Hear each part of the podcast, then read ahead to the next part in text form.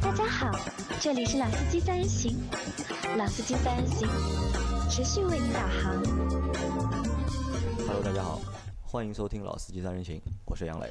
大家好，我周老师。Hello，我是张波。啊，那来到新的一个星期啊，那前在前几天啊，有一个小伙伴在我的朋友圈下面给我留言啊，他问我我们什么时候做关于雷克萨斯的内容。那当然，今天我们做的这期节目不是雷克萨斯，我们做的是博士的。那我我给他回的回的回复的评论是呢，说我们暂时没有做雷克萨斯的这个打算。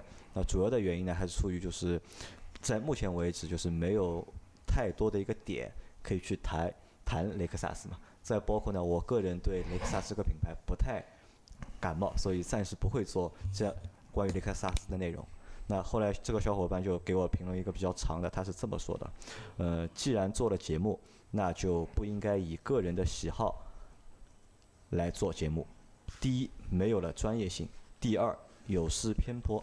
节目是受众的，你能明白这句话的意思吗？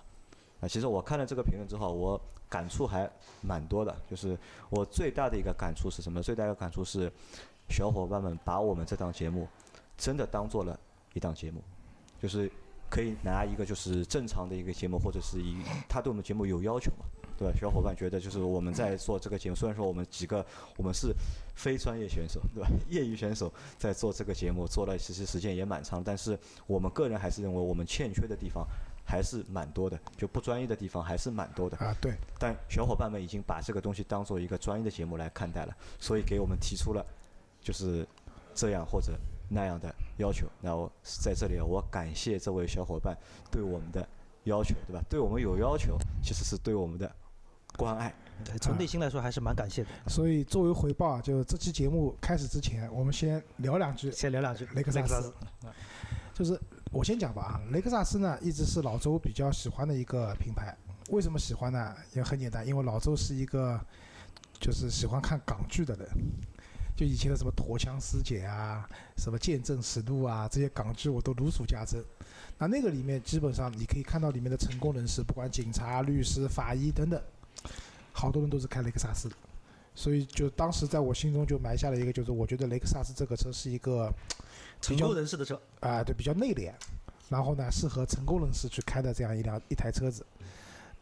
然后包括就是我身边也有在我的介绍下买的 CT 两百的，然后我以前的同事也有买 RS 的，然后这些车型，那一直都比较喜欢。但是呢，呃，现在来看啊，就是雷克萨斯以前我们讲除了 BBA 以外，嗯，豪华品牌的第二阵营里面，雷克萨斯是老大。但是现在雷克萨斯已经被凯迪拉克无情的、狠狠的超越了。那这是为什么？就是我觉得有两点，一个是价格，就凯迪拉克反正优惠是反正怎么大怎么来。那么这个车子因为价格合适了嘛，套用人成的一句话叫“没有卖不掉的车车，只有卖不掉的价价格”。那所以凯迪拉克的销量突飞猛进。那雷克萨斯的话，这么讲吧，我前段时间刚去看过车，一台卖四十万左右的 R NX，销售跟我讲，这台车现在有巨惠，巨大的优惠，能优惠多少？两万啊，百分之五。好的，啊！对他来讲，雷克斯对雷克萨斯来讲，这已经是个巨大的优惠了。那可想而知，雷克萨斯的车子基本上是没有什么太多优惠的。那在中国，就是这个市场环境下面，你一个车，哪怕你是日本全进口的，哪怕你这个车确实很好，但是你一点优惠都没有，而且官方指导价也不便宜的情况下，啊，确实很难买。那第二个呢，就是 雷克萨斯现在这个前脸啊，就是很夸张的、极富攻击性的这样的一个前脸，我只能讲辨识度足够高，就是这个车开在路上，在茫茫车海中一眼能认出来这是辆雷克萨斯。但是对于雷克萨斯，在我心目中一个成功内敛的这个品牌来讲，其实跟这个前脸是否匹配，呃，我我不知道是不是不匹配端庄了嘛，就没有以前那么端庄了，对吧？啊，对的。那包括我上次去看那个新的 LS，对吧？那个车从坐在里面，你可以感觉啊，这个车真的是豪华到了非常一定程度了，对吧？然后内饰的设计也好，用料也好，确实是有品牌积淀在里面的。但是你回到外面一看那个前脸，对吧？你就觉得哦，这个车一下子从一个奔驰 S 级别的规格降到奔驰 C 级的这种感觉了。所以那我觉得这也是雷克萨斯可能这两年啊，在中国市场表现不是特别好的一个原因吧。那张波对雷克萨斯有什么感觉？我记得我们曾经做过一期那个骚车的那个节目，我记得当时我还说过，在我的那个小的，就是少年时代，我觉得雷凌志那个时候是辆骚车，你现在看上去也蛮少年的。就是当时大家还嘲笑我，还棒棒球帽后代嘛，然后当时大家还嘲笑我说我这个年龄年龄的问题，对吧？好像那个时代。但我说句实话，真的，其实当时最早在我的印象里面，呃凌志的车就雷克萨斯的车，真的是一辆蛮骚的车。它骚在什么地方？可能像周老师说的，它不是那种让人感觉妖艳无比的一个贱货，就是这么一个 叫感觉，你知道吧？它是属于那种，就像可能周老师说，就是会给人感觉是一种 比较内敛、比较有内涵、有深度，但是呢，整体给你感觉还是蛮秀气、很有气质的这么一款车。那其实这款车啊，就雷克萨斯，我现在的身边朋友圈真的是没有一个人买。但是呢，曾经呃，就是我曾经供职的一家汽车杂志社，那个集团的老板是开的辆雷克萨斯。然后呢，大概过了大半年之后呢，又换了一台车，同样换了雷克萨斯。那我们当时作为汽车杂志的编辑去采访过他，就老板说：“为什么你雷克萨斯还要换雷克萨斯？”当时我印象很深，我们老板跟我说了一句话，他觉得说我的穿着打扮，我的为人处事的方法，雷克萨斯就是我的车，这个车能够代表我的这个气质、身份、感觉。我们后来就看了一下，哎，真的是这么回事。但是似乎就这么多年发展下来之后，我真的会越来越感觉啊，就是说越来越不知道雷克萨斯受众到底是一群什么样的人了。呃，我记得我曾经也在节目里说过，就说一个汽车厂商如果想明白了他的车要卖给什么样的人，你可能每个车系有不同，但是你每个车系的针对的人群有很清晰的这个定位的话，这个车应该不会卖不好。但是现在雷克萨斯，我真的很难去定义说这个车到底卖给谁。就像刚才周老师说的，内饰其实还是很优雅、很豪华的这么感觉。那我们想一想，能够追求这些东西到这个年龄层面会去买这样的车的人，这么一个凶悍的外表，这么一个运动的外观，似乎又不是他想要的。所以我可能觉得就是说，到现在为止一个局面，我不能说雷克萨斯不是一台好车，但是对于我来说，我对雷克萨的认知就很模糊了。它到底是什么样的一台车？它到底会卖给什么样的一群人？那这群人又是一个什么样的状态表现？所以我是觉得说，现在大家都在说，因为车很多，你要买一辆车，肯定是跟你的各方面情况都要比较匹配。但雷克萨斯的这个匹配度啊，似乎就有点矛盾了，自相矛盾的点。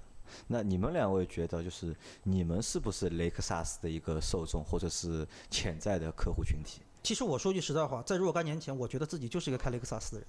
就为什么？就我这两天也在群里 po 照片啊，就是我曾经上班也是呃西服，但是也不是那种太职业装的西服，就是类似于半休闲。然后呢，就是我一般给人的感觉还是比较，不说温文尔雅吧啊，，内敛对吧啊，？对，相对还是比较内敛闷。骚一点对吧？而且我当时就一直觉得，就是雷克萨斯坐进去之后的整体那个质感，是我非常喜欢的。但是真的说，你让我现在说是去考虑一台雷克萨斯的车，倒不是说我现在因为变成散人了比较放或者怎么样，我真的会觉得说，就这个外观和这个内饰给我的感觉天差地别太大了。我承认这是台好车，但我真的不会选。那反而其实如果按照你这样说，我倒觉得雷克萨斯还蛮适蛮适合你的。就为什么这么说？就是你是一个外表比较放，对吧？看上去比较浪的，对吧？但是在你的内心还是比较内敛。哎，但是我倒觉得恰恰有一点啊，就车有的时候代表的那些东西啊，往往是你内在的，不是你太外在的。你像很多就是说，看着还相对比较年轻，像我身边有年轻的朋友买了沃尔沃，那大家会觉得说，哎，你为什么会买沃尔沃？完全不配。我后来就说，我说你去看，他穿衣服就是他整个表现出来那个状态，就那种内在的东西跟这个车是很契合的。那如果雷克萨斯咱们说，你不要说我外表怎么，但是我想追求的那些东西，我能够通过雷克萨斯来表达，人家说，哎，这是一个有气质的男人啊，他开雷克萨斯。但现在雷克萨斯出来会，别人感觉就像可能你说的，他可能是个浪人，但其实呢，我又不是那么浪。但我要的豪华那种那种内在的东西吧，只有坐进车内之后才能感受到，但是在车外大家感受不到，我就会觉得很尴尬。啊，那其实我对雷克萨斯来说，总体的就一个感觉吧，就是周老师前面说的一个卖不好的一个点，就是贵。就是雷克萨斯的任何的一款车型，其实我觉得都对我没有就是太大的吸引力。没有这个吸引力的原因在于哪里呢？就看一下售价，一看价格就没兴趣。呃，看一下看价格，我就不想就是继续看下去了，就我觉得都买不起。唯一一台就是我去试驾过的雷克萨斯的车是它的 CT 两百 H，的那台车当年是雷克萨斯最便宜的一台车，也要将近三十二万，三十二到三十五万。没有，当时最便宜二十八万九。那我去看的时候就那个时候很很贵嘛。那这辆车是我唯一就是试过的一台雷克萨斯，但是即使是在那台那那么小的车，对吧，也卖那么贵，那其他更高级别的车我就更加就不敢看了。哎，其实说到价格也对啊，你像呃，我姑姑在加拿大嘛，她去年冬天想买台车，然后就觉得说，因为她想买个 SUV，因为加拿大雪也大，看了半天，然后我其实他拿回来的很多那个广告啊什么东西给我看，我就跟他说，哎，我说雷克萨斯还不错。那我其实说这个点的问题在哪里啊？就是第一，我还是从内心来说，雷克萨斯是一台好车。第二一个，在加拿大的售价真的便宜，啊，所以这个没有可比性。综合来说，那我就跟他说，其实说雷克萨雷克萨斯在北美是一台就是性价比很高的豪华级别的车，对但是到中国来的话，就是这个价格，但就是没有就是性价比这个东西在里面了就，所以我觉得它就是贵嘛，就是。啊，对这个没有太多可比性的，不要拿北美的价格来跟我们车价中国的对然后就是车价比。对，在节目之前我还跟在跟那个周老师在聊这个事情嘛，就同样给你五十万，你会选 ABB 还是选雷克萨斯？就周老师的回答也很明确，会考虑 ABB，对吧？杨磊，你刚才也说会考虑，所以问题在这，就是在国内你的品牌力，啊不，我我考虑未来 ES 八。好吧？呃，我是觉得在国内，就是雷克萨斯整个现在来说，它现在的品牌这个定定位。这个位置并没有说一线豪华品牌这么高的情况下，但是你同等车型的售价，又说接近或者相对来说优惠又比较啊少的情比它比我觉得有同同类的可能会比雷克萨斯还便宜一点。啊，对，所以在这个情况下，所以说它卖销量可能不是太好，因为我觉得同类的基本上都实现国产了，对，它雷克萨斯还是纯进口的。对。啊，好吧，雷克萨斯的话题就到这边吧，我们要步入今天的正题了。本来呢，我想卖个关子的，对吧？就讲一下这个品牌怎么回事情。结果杨磊呢，在一杨老开始师卖掉了就讲了，博士我又把周老师卖掉了，对吧？啊，博士这个品牌呢，其实大家应该都很熟悉的。就我觉得啊，大部分人家里面应该都会有博士相关的产品，相关产品对比如说冰箱、对洗衣机，对吧？空调好像没见过，但是博士还会出那种就是地暖用的那种壁挂炉，对，都会有。然后博士呢还有什么呢？就是电动工具，就是电动起子啊，对那个手枪钻啊等等对，包括冲击钻啊，什么，就是我记得以前有一个装修队跟我们讲，他们用的设备是博士全套的，就所以他们这个装修价格比别人贵百分之三十，对吧？就博士在这方面就电气化的这一方面，嗯、是可以给大家带来溢价的，对对吧？是一个很高级的东西。那么今天我们讲的呢，其实博士我们认知它更多的还是和汽车相关的，因为我们是一个做汽车的节目嘛，所以我们今天主要聊的是博士这个品牌在汽车这个行业里面，它到底扮演了怎么样一个地位？就是这次北京车展，我跟其实每一年车展博士都会有展位，对，都会有这样对都会有。就这是比较少的，说一个做嗯配件或者说技术体服务电气化这种配件的程序的这种供应商，在车展的呃怎么讲就正规展位置上面去放展台。展车的展馆里面，对，那以往主要给你展示什么 ESP，对吧？有了有 ESP 和没有 ESP 的区别。那现在的展台展台上面会有什么呢？电气化，对吧？互联网、无人驾驶等等这些东西，对吧？那么我们今天就简单的先回顾一下，就博士这个品牌的一个发展历史。博士是一八八六年成立的，然后它的最初的创立者的名字叫罗伯特博士，就是嗯，基本上你们会发现，大部分外国人都喜欢用自己的名字去命名一个品牌。那做得好的话，这个品牌一百年了，对吧？这个名字也可以流传下去流传下去。啊，罗伯特博士这个同同学呢，就是这位先生呢，一八八六年创立的，在德国的斯图加特就创立了博士这个品牌。你们知道博士最初是做什么东西起家的吗？这这个这个还真不是。很清楚 呃，讲的复杂一点，它是叫磁电机点火设备。磁电机点火设备呃，讲的稍微现在我们能听懂的话，就是火花塞啊点火系统。啊，做火花塞的对吧？就是在那个年代啊，就车子的发动机要稳定点火是一个蛮困难的，事情技。术难题对吧？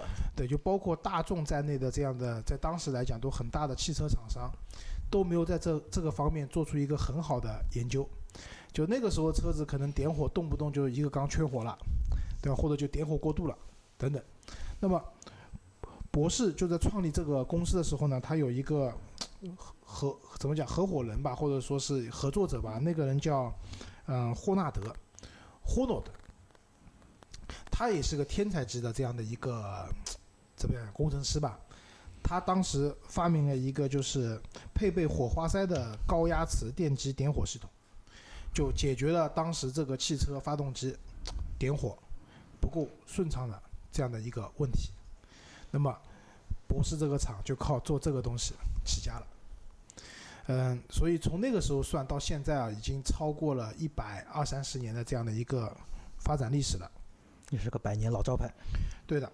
那么刚才我们讲的那个工程师呢，这个老兄一九二三年其实就去世了。但是在他去世之前呢，其实他发明了，就是说在博士这个厂工厂里面发明了很多东西，就是比如说啊，就是什么照明系统，对吧？然后启动机，还有我们现在车子用的那个。就是叫涡形的那个喇叭，也是博士发明的，啊，不要小看这个喇叭，其实博士的喇叭，对吧？就无论从它的耐用度，包括摁了以后这种音质，各方面，是要超越其他所有的同类产品的。所以如果说，就当然现在这个东西太小了嘛，很少会有人汽车销售跟你讲，我们这个车的喇叭是用的那个博士的，对吧？但是确实，如果用，当然现在大城市也基本上是不允许按喇叭了，不允许按喇叭了，禁止鸣号。对，但是。就是我开过很多车啊，真的是每一台车这个喇叭的声音是不一样的。对，有的喇叭听了以后觉得还可以，有的喇叭听了你就会觉得很聒噪，很难受，浑身不舒服。对吧？但是博士这个东西就确实做得不错。好像那个雨刮器也是博士也有对博士发明的。啊，对的。讲到雨刮器，就是我以前第一辆车是那个派利奥嘛，派利奥配的是有骨的雨刷，就现在很难很难看到，现在都是无骨的，对吧？那个雨刷有个问题，每半年开下来，那个雨刷就玻璃刮不干净也就算了，然后跟玻璃摩擦的声音就是呱呱呱呱呱呱，对，很受不了。然后后来那个时候就上网查嘛，发现哎，听说博士的这个雨刷非常好，那个时候买不到，那个时候没有京东，也没有淘宝，就这些东西。那我要买这东西怎么办？我记得我人生第一次踏进了麦德龙这家店。麦德龙啊，那个时候呢，麦德龙我们是买不能买东西的，对，要有会员，只有企业就是就是企业客户才能办会员卡。那个时候在找朋友要了一个企业客户的会员卡卡号，我去买了一对博士的雨刮，两百多块钱，然后换上去以后，很巧第二天就下雨了，啊，一下子觉得哦，贵还是有贵的道理啊，对的，世界清净了，这个雨刮没有声音了，而且刮得非常干净。嗯，接下来呢，博士呢，因为是德国创立的嘛，所以他走向世界的第一步，他去了英国。嗯，他在英国就是在一八九八年的时候，他和英国人叫一个西门斯的合作，走出了德国，他创立的第一间在伦敦的一个博士的公司，这也可以看成他是迈向全世界的第一步。这个西门斯对吧？就是。其实我们现在，因为最近我在看各种各样的房子啊，都是精装修的，对吧？有些楼盘会用西门子的那个开关的，不是西门子啊，不是西门子啊，叫西门子，不是西门子。西门就这个品牌叫西门，那也是一个做开关的厂家，可能没有西门子那么有名，但也是在业内非常大的。其实这些品牌你们可以看，都是在一百多年以前就有了，可以做到现在，我觉得都是一件蛮不容易的事情。好。然后去完了英国之后呢，他又去了法国，因为那个时候啊，法国是整个欧洲市场汽车市场最大的，就是法国人那个时候可能有钱人就有钱人多，买车的人也多，所以是欧洲的第一大的汽车销售市场，所以呢，他在这边就是把工厂开到了法国去，而且他开厂的地理位置蛮好的。就在 FI 铁塔边上，好吧，对吧？然后做什么？继续做火花塞，还是火花塞？因为车上啊，就是你们就知道，就车子有配置有高有低嘛，对吧？但是火花塞都火花塞都跑不掉的，逃不掉了，对吧？我们黑猫警长也说了，对吧？火花塞拔掉了，对吧？一只啊就跑不掉了。我不知道这个跟年轻朋友能不能听得懂啊，对吧？就是火花塞是每辆车必须的，而且基本上你有一个缸就要一个火花塞，对。所以火花塞的这种需求量，你能稳定的点火。需求量是非常大的。那之后呢，他又去了一个全世界最大的汽车市场，美国，美国，美国了。对了，那么那个时候他去了美国以后呢，嗯，在一九零六年的时候，他在美国啊，就是登了一个广告，报纸上登了个广告，这个广告呢，继续是火花塞，登完广告以后，立马就接到了一百万美金的这样的一个订单。在那个年代，一百万美金和现在比，就是应该也算是个巨巨大的一个合同了。而且他很厉害，去了美国以后，就是在一年之内就实现了一个销售翻番的这样的一个任务。很吓人了。就是到这里啊，就是我觉得有个问题，我们可以想一想，博士对吧？其实他当时产品很单一的，就是做火花塞，但是他可以很快的扩张到了欧洲，包括北美地区，而且它的销量各方面都上去了。这本质的原因是什么？质量过关，价格便宜。我觉得关键是解决了就是那些汽车上没有办法解决的那些问题。价格不便宜的，但是前面一个杨磊讲的对的，就是质量过关。我解决了原来厂商很难解决的一个问题。那对于厂家来讲，我也希望我的车卖出去是一个稳定的、耐用的产品。那么，火花塞这样的一个东西，对于发动机来讲太重要了，对吧？除了柴油发动机，因为柴油发动机是没有火花塞的，当然柴油的那个喷射系统其实也是博士发明的，我会讲他。的。那所以我觉得就是我们现在很多做企业，就大家可能用价格或者怎么样去竞争的时候，你无还不如真的把自己的产品做做好。对，产品过关了，我觉得自然会有市场，自然就会有市场的。这个就跟现在国产车是一样的道理。然后到了美国以后呢，博士这个眼界就远大了，他做到了百分之八十八的一个全球化，就是德国本土市场以外，就是百分之八十八的订单来自于德国本土市场以外。他去了什么地方啊？南非、澳大利亚、阿根廷、中国、日本。其实博士在一九零九年的时候就第一次进入中国了就来过中国，对吧？啊，就来过中国了。那对吧那个时候来中国，他是做什么业务？也卖火花塞嘛？那个时候中国有车的呀，就那个时候中国也有很多那些，有钱人 特别是美国车，什么福特啊、雪佛兰那个时候有很多车在中国的，对吧？需要博士的这些配件的。对欧洲车也蛮多的那个时候。好，那么在一九一三年和一九一四年的时候啊，就是博士厉害了，他就是那个推出了他的那个照明系统。照明系统啊，就大家知道最早的这个马车对吧？这个照明是什么？灯笼因为灯嘛煤油灯啊对吧？然后后面这个灯，它也是经过一一代一代的演变的。一开始灯能耗很大，它照射的距离很短，亮度都不足。但是在博士的，嗯、怎么讲发明创造下，就是他把这些电子系统的，就电子系统的那种照明做得更好了。这有个最大的好处是什么？就是原来晚上开车是件很危险的蛮危险的事情，因为你的照明不够。但是因为博士把这东西做好了，哎，它让一下子变得晚上开车就更安全了。对，而且那个时候也不像现在路灯这么多，城市照明系统这么好，对，然后包括博士在那个时候也推出了它的那个启动机。启动机。嗯其实启动机又是车上一个非常重要的，可能平时你接触不到，但启动机坏了，你这辆车就启动不起来了。嗯我前两天就接触到这个问题了。啊，对的，一个稳稳定耐用的启动机。当然那个时候车子因为没有那个叫什么，呃就是我们现在讲那个什么启停系统，启停系对吧统只有熄火和不熄火。那现在因为车子还有了启停系统，那启停系统其实也是博士发明的。对，也是他发明的。对，一个嗯好的耐用的启动机可以带来很多方面的这样的优势。对，再好的车发不起来就是一堆废铁。好，之后啊，就是跟所有厂商一样，尤其他是德国厂家嘛，遇到灾难了。二战对吧？一战啊，一战还没二战，一战啊时间还没到啊。对的，那第一次世界大战爆发了，那么都这样的，就是德国的企业，你造车的、造什么的，一旦打仗了，全部变成兵工厂。博士干嘛去了？造手雷去了，啊，做手雷的雷管，呃，而不是再去造那个，就是怎么讲，就是不造火花塞了，就造手雷的雷管了，变成一个军工企业了。那对于整个一战啊也好，或者说对于这个博士工厂来好，其实是个很灾难性的一件事情。为什么？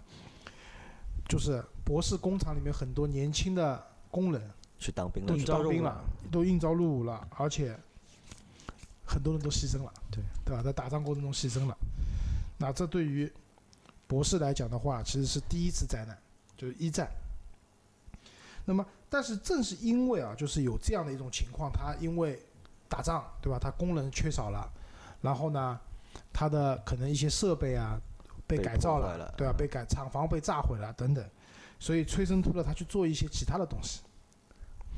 啊，这个时候他可能有一半的劳力因为去打仗了嘛，他可能剩下的那些劳力可能都是没有那么青壮年的，没有那么力气大的，对吧？所以他们做的汽车的相关的东西就相对来说比较轻便了。这个时候催生了什么？雨刮器。啊，雨刮器啊，雨刮器是在一战结束之后就是诞生的，对吧？对的。然后还有什么？刚才讲了喇叭，喇叭，喇叭啊。对的。就是他到一九二六年的时候，什么摩托车啊、自行车啊，都装了博士的这些喇叭。然后呢，在这个年代的时候呢，就是一战过后以后呢，博士他开始标准化的一个，就是。就是这个时候，企业运作的一个程度嘛，它开始有一个标准化了。不管是服务客户也好，它的生产工艺也好，等等，都进入了一个标准化的这样的一个过程。嗯，然后博士这个时候推出了一个什么，就叫汽车服务的维修工厂。其实现在国内也有的叫博士 Service，博士啊，修车是修车的。对，其实在一九二一年的时候，他们就推出了这样的一个服务，到。一九三零年的时候，他在七十个国家或者地区，超过两千七百五十个这样的一个修车的网点，其实就是一个汽车我们讲的现在讲的后市场嘛。这个规模蛮狠了。好，那再往后，从一九二五年起啊，就博士开始引入装配线了，而不是纯手工的人工的去组装了。就流水线生产他们的产品。对的，就这个东西好处什么？就是提升你的工作效率。打个比方讲，他原来做一套完整的磁电机点火系统，就我们讲的火花塞这一套东西，要五十天，但是有了这套生产线以后，这个时间整整缩短了一个零，五天，五天，五天就能完成了，这产能大产能大量的提高啊。好，再往下面，他博士又做了一个相对来说呃比较大的一个发明啊，就是我们刚刚讲的柴油，就是柴油的喷射泵。嗯，是他博士继火花塞之后第二款，对他这个公司来讲是具有重大历史意义的一款产品。嗯，我们知道，就是前段时间美国不是那个大众那个柴油门柴油门的事情，这个柴油门啊，其实排放对排放发动机柴柴油发动机的排放门事件，排放造假嘛，其实这里面有博士的一份打引号的功劳在里面。就博士提供的技术，对吧？对，毕竟现在你像说说到柴油车，几乎来说都是 BOSS 的系统。你像国内的什么哈弗，像我原来买的 H 三啊什么，全都是 BOSS 的系统。好，那么他最早的时候发明这个柴油喷射泵是用在什么？用在卡车上面的，啊，后来才逐步逐步的用到，因为大家知道大车嘛，因为需要大扭矩，所以基本上用柴油发动机多。那后来逐步逐步的就到民用车上面来了，嗯，导致现在欧洲半遍大街都是柴油车。啊，对的，我觉得欧洲柴油车多啊，这个绝对是博士当年的，因为柴油还算是个清洁能源，对，油耗低，对吧？然后低速扭矩大，开起来还蛮舒服的这个车子。确实路上听的声音有点吵。对的，那之后呢，就德国的汽车工业啊，它遭遇到比较重大的危机了。那么整个汽车市场很低迷，在一九二几年、一九三零年左右，那汽车市场低迷的话，主机厂。肯定是首当其冲低迷，那么主机厂低迷了以后，接下来像博士这样的供应商也开始跟着低迷，那这个时候怎么办呢？所以催生出了博士做别的东西了，就做家电啊，做一些就是工具啊，比如说电动工具，对吧？什么电锯、电钻、电钻，我家里现在还有一把他的那个冲击钻，对的，包括什么无线电、电视机。就博士的很多这种就是非汽车领域之外的这些东西啊，都是在那个年年代特殊背景下催生出来的。因为你不做这些东西，活不下去了嘛。汽车市场的需求没那么大了。而且那个年代也是欧洲大量的汽车品牌厂商结成联盟的那个时代。然后一战结束以后，差不多十年的时间，博士又恢复过来了，又基本它的销售额啊各方面都回到了和战前差不多。然后。大家知道，因为就不管一战、二战，德国总是出以一个邪恶的身份出现的嘛，对，所以和欧美的国家的关系都很差。所以博士其实在那种情况下，战后十年，它的海外的市场份额又能占到它的百分之五十五了，说明就是关系再差，但是你有核心技术，我还得用你的，这个硬道理，对吧？所以之前像美国那个打贸易战讲那个芯片的事情，那这个芯片就是个核心技术啊，对对吧？所以这个事情。对于很多厂家来说也是个教训，对吧？一定要掌握核心技术才是第一生产力。对啊，所以习大大也是这段时间一直在说啊，我们要掌握核心的这个技术嘛。然后在一九二九年的时候，那个博士和一个苏格兰的公司合作，他们做什么呢？做了一个录音机。然后这个录音机其实是给那个一个是柏林奥运会的时候啊，首次一个电子的录音设备会用。然后另外一个啊，就是这个东西啊，它还有一个作用是什么？就是可以，它还做了一个当时做的东西，就在炸弹里面放摄像头。对吧？这种炸弹可以通过就是远程控制的，可以爆炸的，对吧？这个又是为了战争去做为准备的，战争需要，对吧？但这个项目呢，基本上就在测试中的阶段就终止了，因为最后也没有做下去。啊，再往后就是博士这个公司啊，它被纳粹给占据了。就是一那个在这之前的话，还是那个我们讲那个罗伯特博士先生他那个掌控了自己的公司，但之后就被纳粹党人给占据了。国有化了。啊，对的。那这个时候他去做什么呢？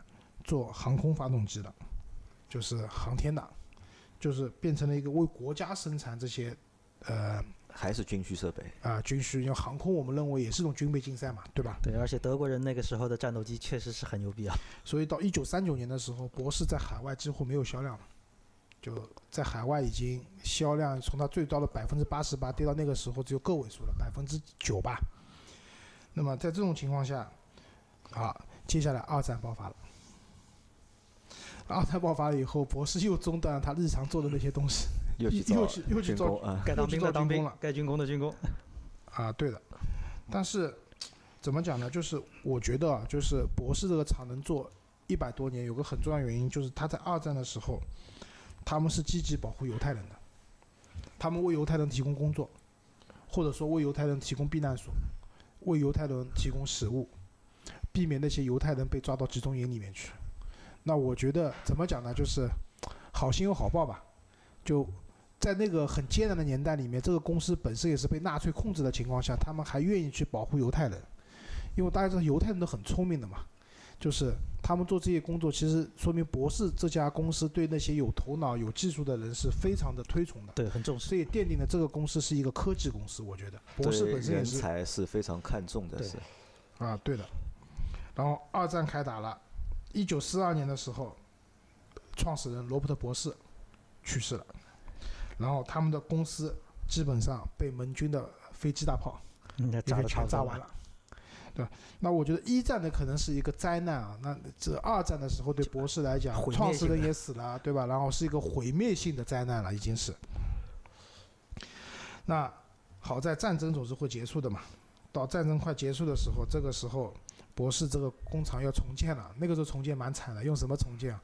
用小推车，用铁铲，就没有什么现代化设备的，就是靠人力去重新完成这个工厂的重建。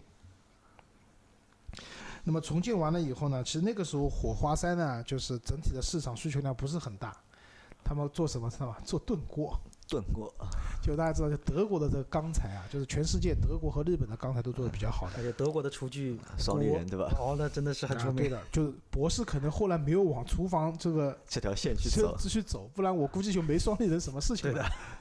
他们做炖锅，那这个东西做出来以后呢，就是为什么做炖锅知道吧？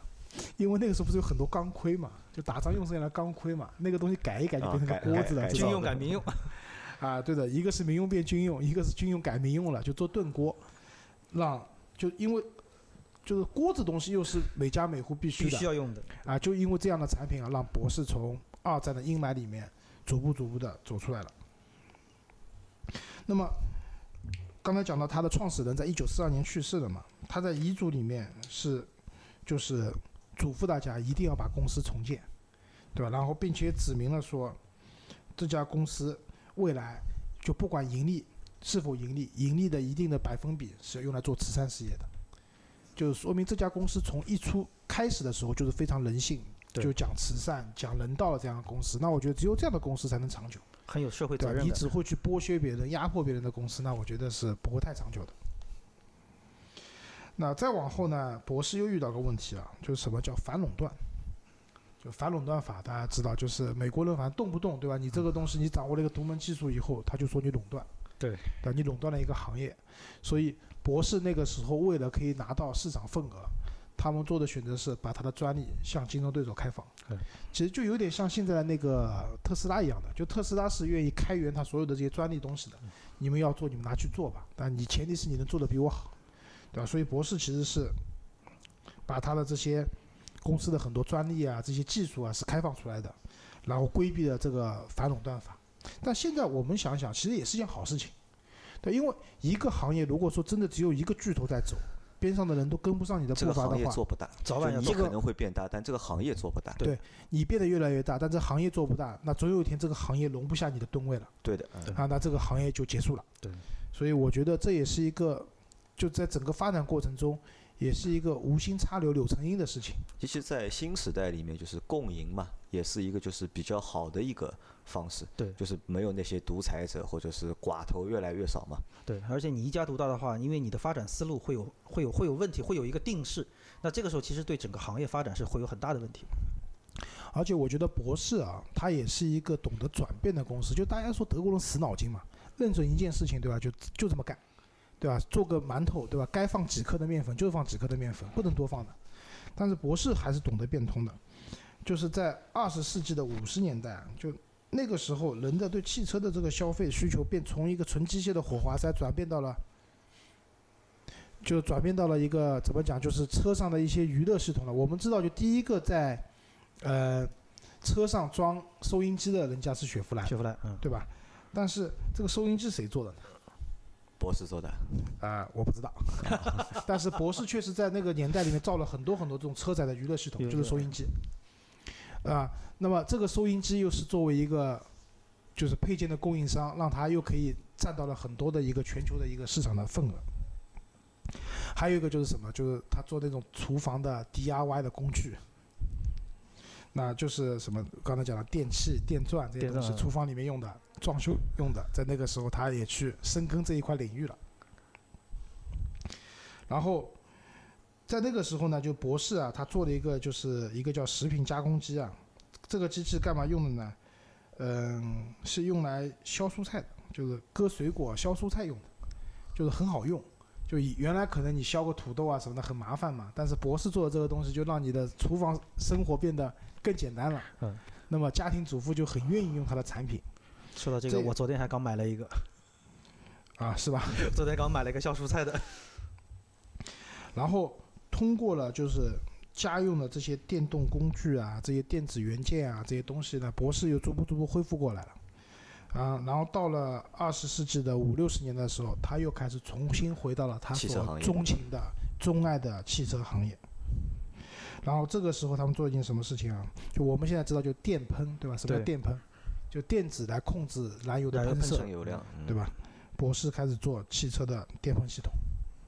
就以前我们讲化油器的车子，对吧？拉线油门，一脚踩下去，这个喷油像喷水一样的，对。但是这个是很不节能的，你根本没有办法去完整的去燃烧。对，没法充分燃烧。但是有了电喷系统以后，喷油量更精确，点火也更精确，对车子的动力提升，对车子的油耗排放的下降都有帮助。都有很大的帮助。那博士在这个领域又是很强大的。那再往后面，那博士做了很多一些各种各样的电子元件，对吧？那这里就不赘述了。那再往后面我们要讲两个东西，一个是博士做的 ESP，就电子稳定程序，就是现在市场上能看到的，就是电子稳定程序啊，就是除了有些厂家是自己开发的，就比如说宝马叫什么 DSH 吧，DSC 好像叫对吧？就是电子防滑程序以外，如果用供应商的这套程序的话，无非就两家两家，一个是博士，一个是德国的叫 Continental，德国大陆公司，就是做马牌轮胎的。呃，但是博士的这套电子稳定程序，就是如果一个销售讲我们用的是最新版的博士九点一版本的电子稳定程序，那就说明这辆车在电子稳定程序上已经到头了。对，就博士做的这个东西，其实价格要贵一点的，但是大家更认可。而且在很长的一段时间里面，你去体验博士的产品的时候，这套电子稳定程序一定是要让你体验的。对。还有一个我们讲的 ACC 自适应巡航那也是博士发明的。啊，对的。那么在这种情况下，就是博士其实他花了很多钱在研发的领域里面，为汽车的进一步的发展提供了帮助。那还有一个就是这个东西可能大家不知道，但是它也是一个蛮重要，就是一个尾气的侦测系统，也是博士发明的。就是你的车子的尾气排放是否达标、是否超标，你车子里面要怎么去控制，也是博士发明的。啊，所以它所以能够帮助啊啊，我知道你们要这么讲了，对吧？那么就到现在了，到现在这个年代了，就是说这次在北京车展上面，博士他展出的东西呢，无非就是一个叫电气化，一个叫互联网，对吧？还有一个叫自动化。那我挑了几个东西要跟大家讲，第一个是叫高精度的 GPS 定位，就什么意思？大家知道我们现在车上用的 GPS 都是民用版的，对吧？嗯不是军用的。民用版的 GPS 是有漂移的，对，有些漂移还蛮厉害的。对，按照他们讲法，就五到十米之间的这样的一个漂移是完全正常的。就大家用你的 GPS 会发现，有的时候你明明已经到路口了，可能过十米就要转弯了，但是 GPS 上显示的是还有五十米才转弯，会有这样的情况的。那就是因为我民用的 GPS 相对来说它的芯片就不够强大，呃是被那个 信号是被加密的，你做不到完全高精度的这样的版本。那博士去做一个高精度的 GPS 定位，它肯定还是基于民用的版本，而不是军用的。但是在民用的版本下，通过它的高精度的这种精确的算法，让你的定位更准确。你们想这样的精确的定位派什么用场？应该还是我觉得高精度的 GPS 应该是自动驾驶无人驾驶，对，哎，对了跟这，块都都是专业人士，一听就明白了，对吧？自动驾驶。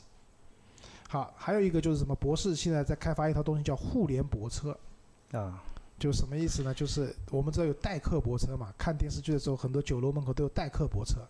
对，那我们现在其实你去一个商场很烦，就是很热闹的商场啊，比如说我前段时间去上海的那个印象城啊万象城，这个停车停的苦啊就停车位难找嘛。啊，对的，博士想做一套系统，变成一个代客自动的代客泊车系统，就你到了一个地方下车，车子继续去停车，停完以后来的时候，就是其实跟我们讲的那种就是自动驾驶什么召唤功能，其实有点类似的。像，对。奥迪，奥迪不是今年也在主打这个技术嘛？这两年。啊，对，然后还有一个讲，正好讲到奥迪，就奥迪新出的那个 A 八，不是配了那个全系配的那个四十八伏的电池系统嘛？博士也在做这套东西。四十八伏的电池系统，其实简单来讲就是它去回收你制动时候的能量，能量能量回收，对然后这些能量回收过来以后呢，它可以辅，可能不能独立去驱动车辆，但是它可以辅助你车子进行加速啊，进行各种各样的操作。那其实对你的车的一个能源的再回收、能量的再回收利用是有很大帮助的对，。可以也可以降低能源消耗。啊，对的，这是博士现在最新的在研究的这些东西。然后其实我们知道奔驰 S 上面或者宝马七上面有那种什么红外线夜视仪，红外夜视，嗯，博士也有的。呃，类似于车上很多一些比较看上去很高科技的这些东西，其实博士它都有类似的配套。也就是说，很多厂家用的这些高级的功能，其实都是都是博士。博士提供的。好，所以到现在就是说，关于博士整个发展历程我们介绍完了，我们最后讨论一个问题啊，博士是不造车的，对吗？对。但是你们觉得博士能造车吗？我觉得绝对有造车的能力。对，我觉得他想造，应该是绝对可以造。啊、我觉得以博士现在的能力，我觉得还不足以造车。为什么？博士所有的这些东西都停留在配件和电气化上面，对整车的东西，因为前面有个新闻，博士本来只打算自己做一自己造那个动力电池的厂的，最后放弃了。就是我说没有能力，不是说他真的造不起来，而是说以他现在的这种基础结构来讲，他是做供应商的，对吧？造车其实是要依靠供应商的，他的供应商在哪里？轮胎，对吧？很多他还没有涉及到的领域还是有很多的。那这些东西他要去传一辆车，就是简单的传一辆车出来没问题的。就像我们讲 PPT 造车，对吧？这个对博士来讲绝对不是问题。而我的意思就是，他能造出一辆，比如说会非常畅销的，大家都很热衷去买的一辆车子，我觉得是蛮难的。这个可能我觉得和什么有关，还是和就是创始人的初衷是有关的。对，因为我们去看其他品牌那些创始人，就是十个创始里面九个，他们开始就是为了造车而去，做这件事情的。呃对的，但博士可能他在开始的时候并不是去，只是为了去造车，他也没有想过去造车，只是去做一个滑滑塞，对吧？去做一个就是技术上面的解决的一个产品。那去做成那么多年的时间下来，而且还有一个问题是什么？我觉得，因为他为太多的厂家提供产品、提供服务。那如果哪一天他自己要去造车的话，那可能就从一个就是从一个辅助的关系变成了一个竞争的关系，关系，可能就这样都会对他就是在卖现在产品肯定会有会有问题。对，而且我觉得从企业发展来说啊，就不要老想着说我要做大，什么都要做，就专心把你看想做的事情做好。博士已经很大了，对，就已经很牛逼了。而且我甚至认为我没有看过具体的就是财报的数字啊，我可能我觉得博士的它的一个就是每年的一个营业额和净收入啊，可能不会比一些中型的厂家少。实话说，我觉得它的利润应该比造车的厂要高。为什么？你配了我 boss 的东西，你车不一定卖得掉，但是我 boss 的东西是卖给你了。啊你出一台车，你就得有我的上面一套设备，所以你的车卖不卖跟我没关系，但是我的钱挣到了。对就是现在博士呢，他还是找了一些人家在合作，就是可能要在无人驾驶，包括电动车领域都在尝试。但我我觉得不会是他的主业，他的主业还是要提供这些配件给到主机厂。他只要在这些领域里面占据了配件的领先地位，那人家必须要采购你的配件就可以了。对，这个利润和赚钱的方式远比造车来的方便。但如果博士如果真的造车的话，你们会买吗？我说句实话，我可能会的。我觉得博士单独出辆车叫博士牌汽车是不会的，他肯定会找一个厂家，比如说什么未来，对吧？出一个什么博士版的定制版的什么 ES 八，对吧？对你或者是什么？你比如说，就打比方说到 BOSS 的那个九点一系统了，那个 ESP，我现在常规提供给厂家的，可能就是打比方说到九点一到头了。那比如说有九点三、九点五，可能只是我 BOSS 这辆车自己用，这个是有可能。断法 不可以的，这个是垄断了，不可以的，对吧？那我是觉得博士也没有必要说一定要去造一辆车对，我觉得他没必要造车。那反正我觉得博士是一家真的可以算是一家比较伟大的企业。企业对，啊、科技型的，而且还是那其实在中国的话，其实我们就很难找到类似于博士这样的公司。而且我们可以看，就为什么就是德国的就是汽车工业能够那么发达，就可能和这些就是做配件的、做配套的、做供应商的有关，对吧？就是因为有那些有那么多优秀的供应商，有那么多优秀做配套的厂家在你后面支撑着，可以让大众也好、奔驰也好、宝马也好做到世界领先的这个地步。对，啊，对的。所以每个人在自己的领域扮演好自己的角色就可以了。但同样好处是什么呢？好好处也有啊，就对中国来说其实也有好处，因为现在是就我们前面说的嘛，是一个共赢的一个时代，对吧？中国可能没有这样的一个供应商，但是我们中国的企业，中国的就是汽车厂商可以采购博士的啊对产品。博士现在在中国啊，我我大概算了一下，就是在中国的合资的或者说独资的这些工厂啊，超过十家，超过10家做各种各样的东西，就只有做电器的，什么冰箱、洗衣机的，也有做汽车相关的这些东西，全都都都有，而且好像就在苏州啊这些地方特别多。好吧，那这期节目就先到这里吧，因为这期节目说的有点 稍微有点长，因为我们也是第一次说这种叙事型的，就是类型，可能我们也在技巧上面不是太熟练啊，不是太成熟的。如果能够听到这里的用户，那也是我们真爱了。都是真爱，对吧？那感谢大家的收听，好，再见。拜拜好，。拜拜。